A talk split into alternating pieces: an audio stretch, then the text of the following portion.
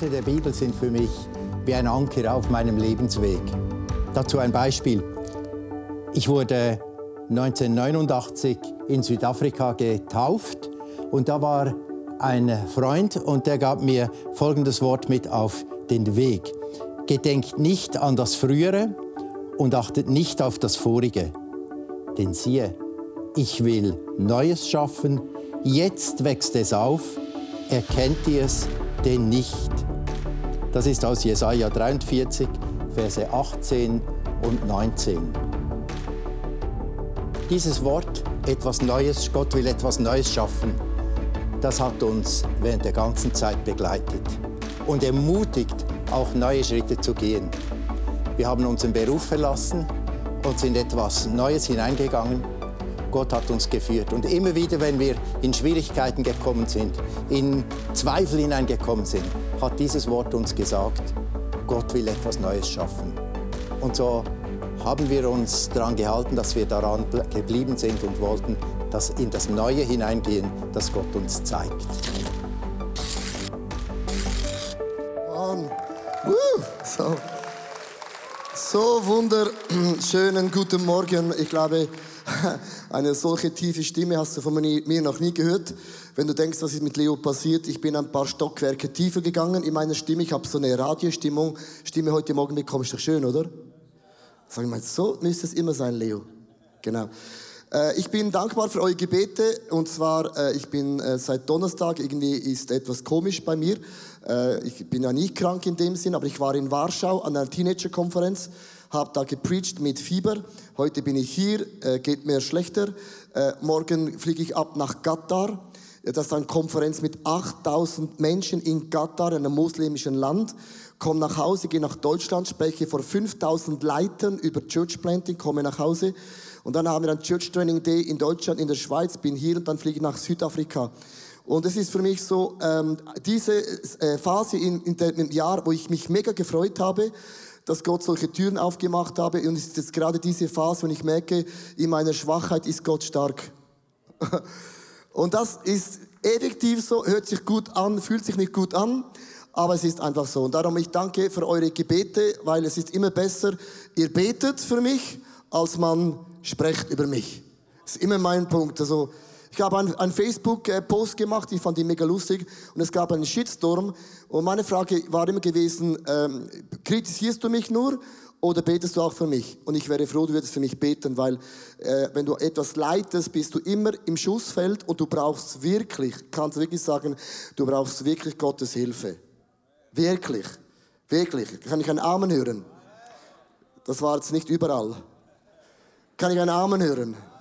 Das ist mir mega wichtig, weil, äh, genau, so, äh, ich wollte eigentlich etwas zu meiner Stimme sagen, genau. Also, ich bin mega happy über das Thema heute und zwar, äh, wie kann ich äh, das Wort Gottes, wie kann ich die Bibel entschlüsseln? Und ich finde das ein mega cooles Thema. Weil du musst wissen, die Bibel, die schlägt ja jedes Jahr alle Rekorde. Ist das meistgelesene Buch, das meistgedruckte Buch, auch das meist kritisierteste Buch auf der ganzen Welt.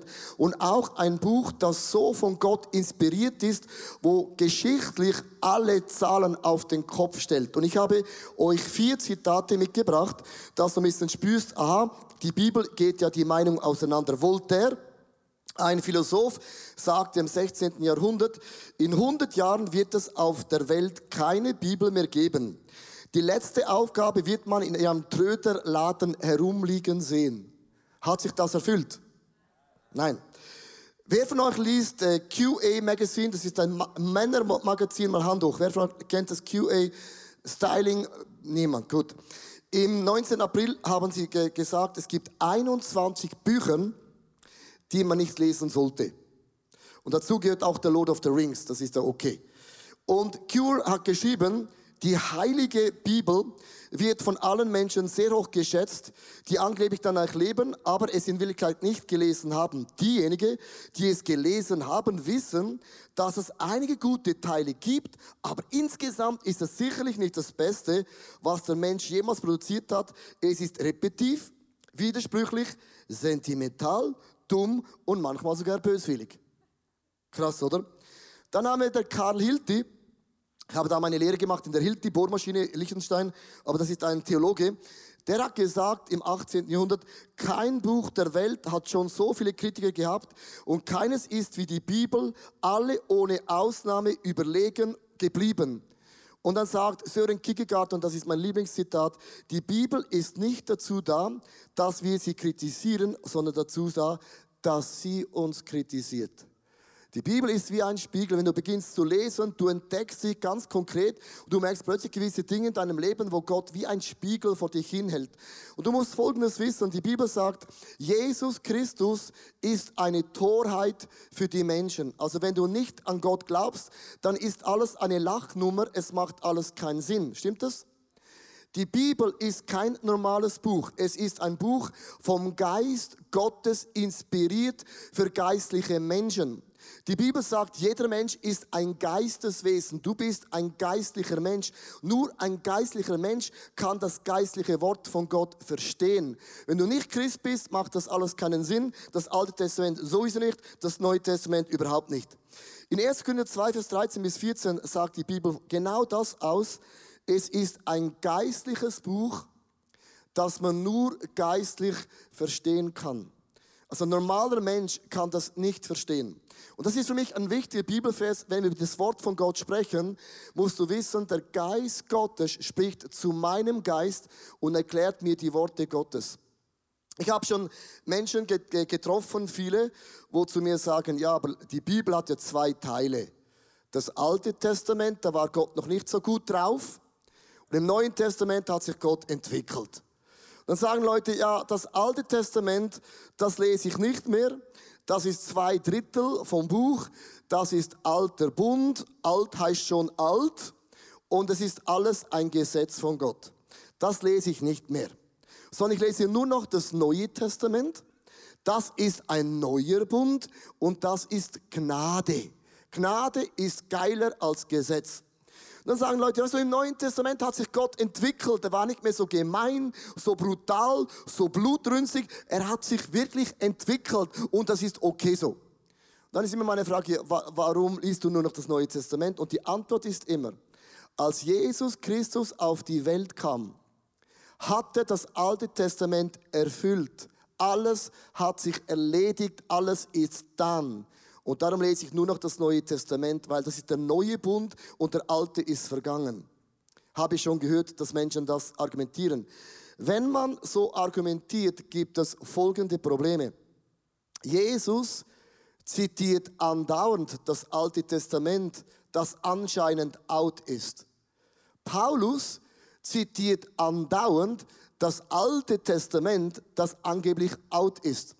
Und wenn man alle Zitaten von Jesus und von Paulus rausschneidet aus dem neuen Gnadenevangelium, dann entsteht ein ganz kleines Buch, das nennt sich MT. Das nennt sich Mini-Bibel, Mini-Testament. Du merkst, dann bleibt in der Bibel nicht mehr viel übrig. Und äh, ich möchte euch eine Grafik zeigen und das erklärt alles. Und zwar kannst du äh, ein Foto machen, das lohnt sich jetzt effektiv weil du hast immer das Argument von Menschen, die sagen, das Alte Testament ist vorbei. Und zwar, du siehst, wie das Neue und Alte Testament ist immer wieder verbunden und auch verlinkt. Das heißt, vom Neuen Testament gibt es Querstellen zum Neuen Testament, vom Neuen Testament zum Alten Testament, vom Alten Testament zum Neuen Testament. Du merkst plötzlich, wow, das ist mega verlinkt. Und ich habe ein anderes Bild mitgebracht, um das ganz kurz zu erklären. Das ist auch ein Bild, wie das Neue und Alte Testament immer wieder zitiert und auch verbunden ist. Und das ist jetzt hochinteressant. Wisst ihr, wie viel Mal ist eine Querstelle geschrieben worden vom Neuen zum Alten Testament? Was glaubst du? Kann ich eine Zahl hören? Wie 100.000? Gute Zahl? Jemand anders? Gut, danke. 100.000 gibt es, du bist am nächsten, hast gewonnen, bekommst draußen einen Gratis-Kaffee, 100.000 genau. Es sind 63.000 Querstellen. 63.000 Querstellen zum Neuen, zum Alten Testament. Jesus kam nicht, um das Alte Testament aufzulösen, sondern er ist das ganze Buch, er ist Gesetz und Gnade, Gnade und Gesetz. Und ich möchte euch einen Bibelvers zeigen, was wir machen, ohne zu merken, dass auch wir in der Bibelauslegung immer vom Neuen zum Alten, vom Alten zum Neuen Testament hin und her springen. Also, ich beginne mal ganz am Anfang 1. Mose, Kapitel 3, Vers 1. Da heißt es, und die Schlange. Jetzt möchte ich euch fragen, wer ist die Schlange? Das ist Symbol. Also wer ist die Schlange? Kann ich von euch hören? Wer ist die Schlange? Teufel. Sind alle gleicher Meinung der Teufel? Meine Frage ist, wieso weißt du das? Das ist einfach jetzt eine Behauptung, das sagt, ja, Schlange war schon immer der Teufel. Und du musst wissen, die Auslegung vom ersten Moses findet man immer am Ende in der Offenbarung 12, Vers 19. Der große Drache ist niemand anders als der Teufel oder Satan, die listige Schlange. Also ohne das, die Offenbarung würden wir nicht wissen, was die Schlange ganz am Anfang äh, in der Bibel bedeutet. Ist hochinteressant. Und dann geht es weiter, der schon immer die ganze Welt verführt hat. Und jetzt achte mal drauf, er wurde mit allen Engeln aus dem Himmel auf die Erde hinuntergestürzt. Hier gibt es ein Detail am Ende der Bibel, was wir lesen, und der Link geht zurück wieder in das Alte Testament, weil der Schlangensatz geht weiter. Bitte achtet. Und die Schlange war listiger als alle Tiere auf dem Feld. Das heißt, als der Luzifer, der Engel im Himmel, rebellierte gegen Gott, ist Luzifer und ein Drittel aller Engel auf die Erde verflucht worden. Und die Bibel sagt, der Engel, der Luzifer, war schlauer als alle anderen gefallenen Engel. Dämonen. Und das sind so ein ganz kleiner Link, dass du merkst, im Neuen Testament wird ausgelegt durch das äh, Alte Testament und das Alte Testament legt sich aus im Neuen Testament. Und bitte merk ganz kurz diesen Vers, äh, die Erde und das Feld. Ich werde heute noch auf das eingehen. Paulus, by the way, macht das auch. In Epheser 5, Vers 19 bis 20. Ermutigt einander mit Psalmen. Mit was? Texten aus dem Alten Testament. Also Paulus zitiert das Alte Testament. Wenn ihr zusammenkommen in der Church, in der Small Group, ermutigt euch mit Altem Testament, mit Psalmen, mit Lobliedern, mit geistlichen Liedern, singt und spielt dem Herrn in eurem Herzen und sagt, danke Gott, eurem Vater, alle Zeit für alles im Namen unseres Jesus Christus. Und ich möchte heute mit euch zusammen genau das praktizieren. Ich möchte euch ganz kurz zeigen, die Kraft, die es hat beim Wort von Gott. Ich habe euch eine ganze Reihe von Bibelversen mitgebracht aus dem Alten Testament, aus den Psalmen. Eine ganze, ganze Leinwand. Und Paulus sagt, ermutigt einander mit Psalmen. Und ich möchte jetzt ganz kurz, wenn du mit, mit jemand da bist, dass du einen Psalm rauspickst und diesen Psalm der Person neben dir zitierst. Und bist du alleine da, dann, dann lies einfach diese Bibeltexte. Ist das okay so? Lass uns ganz kurz das in eine Small Group ändern. Etwas sehr Interaktives, sondern zitiert der Person neben dir einen von diesen Psalmen aus dem Alten Testament und du spürst, Psalmen, Wort Gottes hat Kraft. So zwei, drei Minuten bist du alleine, dann lies es, bist du zusammen. Lass uns interaktiv das ganz kurz zusammen machen. Ist okay so? Köpfe, eins, zwei, drei, boom, zusammen.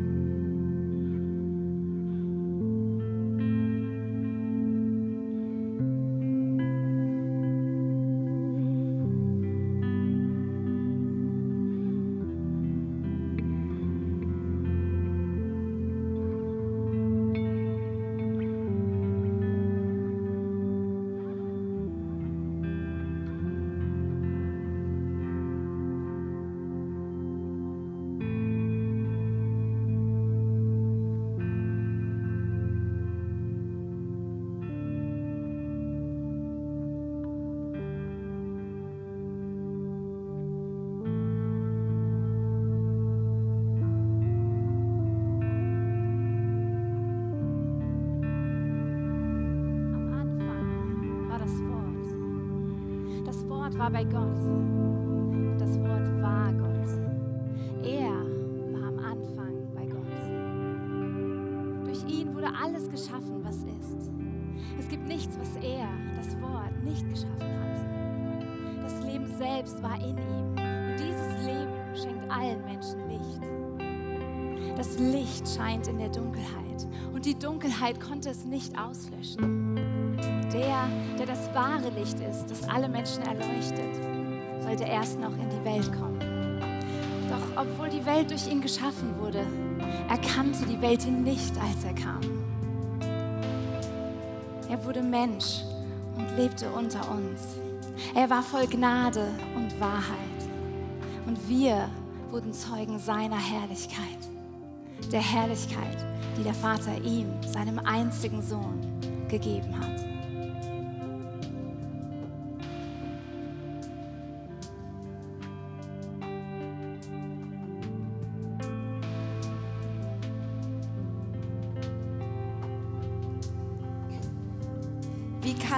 Junger Mensch in seinem Leben rein von Schulden bleiben? Indem er sich an dein Wort hält und es befolgt. Ich suche dich her, lehre mich deine Ordnungen. Herr, ich will nur dich.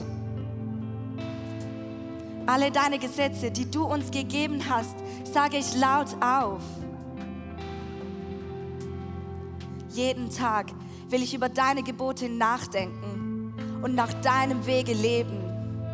Ich freue mich an deinen Worten und ich möchte keines davon jemals vergessen.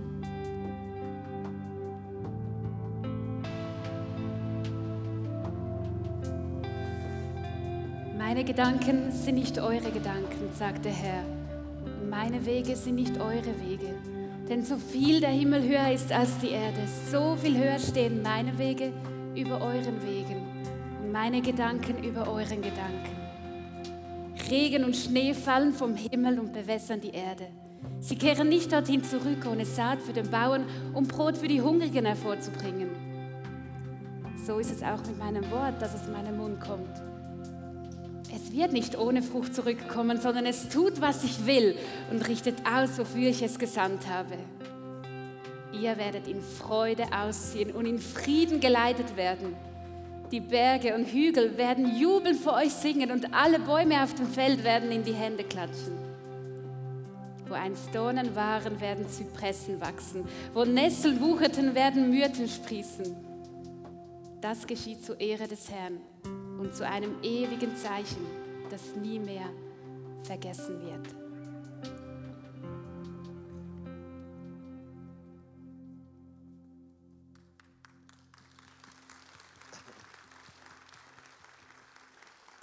Wow, come on. Also du spürst, wenn man äh, die Bibel einander zitiert und proklamiert, das macht etwas in deinem Geist, es auferbaut wirklich wenn man die Bibelverse hört. Es ermutigt ganz, ganz krass und darum ist die Bibel nicht einfach ein normales Buch, sondern es ist vom Geist Gottes inspiriert für geistliche Menschen und, und verbaut dich, es erquickt dich, es stärkt dich in deinem Leben. Ich möchte beim zweiten Teil euch ganz kurz zeigen, wie kann man Symbole mit der Bibel erklären. Wie kann man Symbole in der Bibel deuten und ich gehe durch ein verschiedene Bibelverse mit euch durch und ich möchte euch in die Symbolik der Bibel eintauchen. Are you ready? Der erste Gedanke, den ich anschauen möchte, ist in Lukas Kapitel 10, Vers 17 bis 19. Und zwar, die Jünger kommen zurück und berichten, dass im Namen von Jesu Christi ist Autorität. Und dann sagen sie Folgendes äh, zu Jesus, Herr, sogar die Dämonen, und ich möchte hier unterstreichen, die Dämonen mussten uns gehorchen, wenn wir uns auf deinen Namen beriefen. Und jetzt geht Jesus in Symbolik rein. Jesus antwortete, wow, ich sah den Satan wie ein Blitz vom Himmel fallen. Das ist symbolische Sprache, weil der Satan war schon lange vom Himmel gefallen worden. Und dann geht er weiter und dann sagt er, ich habe euch Vollmacht gegeben auf Schlangen.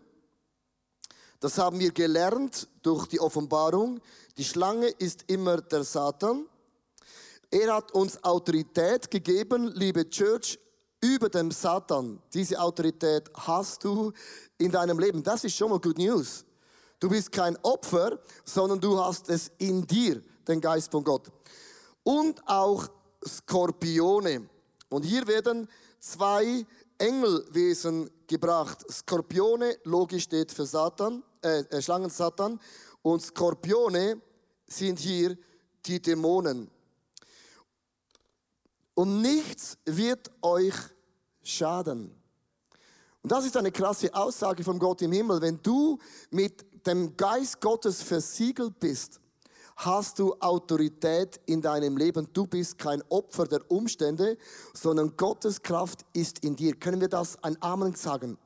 Das ist mega wichtig, dass du das weißt. Und das ist eine ganz krasse symbolische Sprache. Und was du machen kannst zu Hause, du googelst im Bibelserver einfach einmal das Wort Skorpione ein. Und wenn du das rein googelst im, äh, in, in diesem äh, äh, Server, dann findest du viele Querbibelstellen. Und was dann geschieht, die Bibel wird plötzlich aktiv, sie wird lebendig, sie beginnt zu leben und du gibst es ein Skorpione und du kommst auf eine Stelle in Offenbarung Kapitel 9, Vers 3 und 4. Und ich möchte sie euch vorlesen, wieder voll von Symbolen, die man verstehen muss.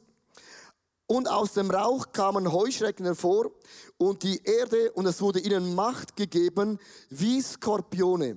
Sie hatten die Macht wie Dämonen. Und jetzt Achtung, jetzt kommt Symbolik. Es wurde ihnen gesagt, dass sie nicht das Gras der Erde und nicht irgendein grünes und nicht einem Baum Schaden zufügen sollten, sondern den Menschen, die nicht das Siegel Gottes an der Stirn tragen. Alles voll Symbolen, mit anderen Worten, Dämonen haben Macht bekommen von Gott. Folgendes dürfen sie nicht, das Gras essen, Blätter, Äste und Bäume.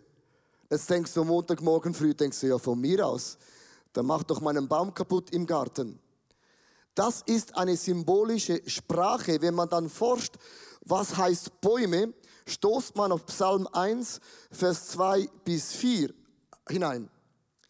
Glücklich ist, wer Freude hat am Gesetze des Herrn und darüber nachdenkt, Tag und Nacht. Er ist wie was? Ein Baum der nahe am Wasser gepflanzt ist, der Frucht trägt Jahr für Jahr und dessen Blätter nie verwelken, was sich vornimmt, das gelingt ihm. Und wenn man diese zwei Bibelstellen gegenüberstellt, können wir das sehen, achte ganz, ganz kurz auf die Symbolik. Das ist crazy. Hier sagt die Bibel, die Dämonen haben Macht. Aber die Menschen, die mit dem Geist Gottes versiegelt sind, die betrifft es nicht. Denen Menschen kann er nicht die Frucht Gottes in deinem Leben stehlen. Er kann nicht die Bestimmung Gottes in deinem Leben stehlen. Es ist unmöglich, weil wir sind versiegelt mit dem Geist Gottes. Du bist ein Baum Gottes gepflanzt. Merkst du? Und die Bibel beginnt zu lesen, plötzlich entsteht Theologie, dass du merkst, ah, der Feind hat nicht alle Möglichkeiten. Ein Teufel kann Folgendes machen. Er kann dich beängstigen, er kann dich irritieren. Er kann dich versuchen, wie eine Katze. Er kann dir Angst machen. Er kann dich lähmen. Aber er kann nicht etwas aus dir rausstehlen. Versteht ihr? Ähm, als ich dann am Donnerstag krank wurde, und ich bin nicht immer der, der die Zeichen liest, weil sonst wäre ich nur am Lesen. Und dann wurde mir bewusst, wieso ich krank, ich habe gewusst, ich, ich habe noch nie eine Tour vor mir, wo ich so viel bewege. In, in, in Polen, wir werden Kirchen gründen. Und der Teufel sagt nicht, oh, komm nach Polen, gründe Kirchen, Halleluja. Der macht alles, was er machen kann, um dich zu stoppen. Und als ich da mit Fieber auf der Bühne war, in, in, in diesem Polen 2000 Teenager, ich fing an zu predigen, ich habe mehr geschwitzt, als die Atmosphäre war. Und noch 20 Minuten in der Predigt sagt der Heilige Geist zu mir, stopp, ist gut. Und es waren noch 20 Minuten auf der Uhr. Ich sage, aber Heilig Geist, ich habe noch 20 Minuten. Ich bin extra hingeflogen, oder? Stopp. Und dann, die Band war nicht bereit, die war irgendwo weit hinten, oder? Es lag die Band und dann, und dann habe ich gesagt, Der Geist Gottes wirkt am meisten, wenn wir einfach ruhig sind. Er braucht keine Atmosphäre. Sondern lass uns jetzt zehn Minuten einfach ruhig sein. Lass uns aufstehen und ruhig sein, habe ich gesagt. War kein Piano, gar nichts, sondern waren wir einfach zehn Minuten ruhig. Was der Teufel nicht stehlen kann, ist deine Autorität, ist deine Frucht, ist dein Calling. Er kann mich schwach machen, aber er kann nicht die Botschaft brechen. nach zehn Minuten kam in mir ein Gedanke, den hatte ich nie, noch nie so krass. Ich sah, dass viele Leute den Geist der Angst haben. Angst ist eine der größten Attacken vom Teufel. Er beängstigt dich in deinem Leben. Was denkt dein Mann, deine Frau, dein Nachbar, deine Leute? Das darf man nicht, das sollte man nicht. Und dann habe ich gesagt, wenn du heute den Geist der Angst in dir drin hast, etwas zu beginnen, etwas zu beenden, dann komm nach vorne. Und eigentlich hätte ich sagen können, es sollen die nach vorne kommen, die das nicht haben. Es kam praktisch der ganze Saal nach vorne und dann kam der Geist Gottes auf die Menschen. Das habe ich noch nie gesehen. Wieso sage ich das euch? Nicht zum Sagen, wie großartig ich bin. Ich möchte euch was sagen. Die Kraft Gottes in dir kann der Teufel nicht brechen. Die Kraft Gottes kann der Teufel in dir nicht limitieren. Es ist unmöglich. Er kann dein Gras Dein Blühen kann er nicht stehlen. Achtet, die Macht hat er nicht. Smith Wigglesworth, ich habe ein Bild mitgebracht, ein ganz bekannter Typ aus England, der hat gepreacht. Viele Menschen kamen zum Glauben und eines Nachts war er am Schlafen und er hörte einen Lärm in der Küche und er stand auf, hat eine Kerze angemacht, da gab es noch kein Licht, ging zur Küche und sah in diesem Licht von seiner Kerze den Teufel in der Küche stehen. Und er sagte, aha, es bist bloß du. Blies die Kerze aus, dreht sich um und ging wieder schlafen. Der Teufel hat keine Bedeutung in deinem Leben. Wenn du verwurzelt bist. Wenn du nicht verwurzelt bist, dann God bless you. Ich möchte in ein paar Texte hineingehen, symbolische Sprache in der Bibel. Ich habe eine Liste mitgebracht. Schlangen steht für Satan, haben wir gesehen, Offenbarung. Skorpionen für Dämonen. Bäume in der Bibel sind immer Menschen. Dann gibt es auch Schafe. Schafe steht immer für Christen, für das Volk von Gott. Und ein Hirte ist ein Leiter oder ein Pastor. Und dann kommt die Frage, was sind dann die wilden Tiere, man findet immer wilde Tiere auf dem Feld. Wilde Tiere auf dem Feld. Ezekiel 34, Vers 5. Und meine Schafe sind zerstreut, weil sie keinen Hirten haben und sind allen wilden Tieren zum Fraß geworden und sind zerstreut. Also, sind wilde Tiere Löwen, Leuen oder Wölfe? Wer, wer sind hier die wilden Tiere. Sind es Löwen, Wölfe oder was haben wir noch? Einen Bären. Tiger. Sehe ich auch nicht, mehr, nicht mal mehr gut. Lass uns diesen gleichen Bibelvers nehmen und im Leben von Jesus das übermünzen in Markus 1, Vers 12. Jesus war 40 Tage lang den Versuchungen des Satans der Schlange ausgesetzt. Das liest man einfach so, habe ich auch so gelesen.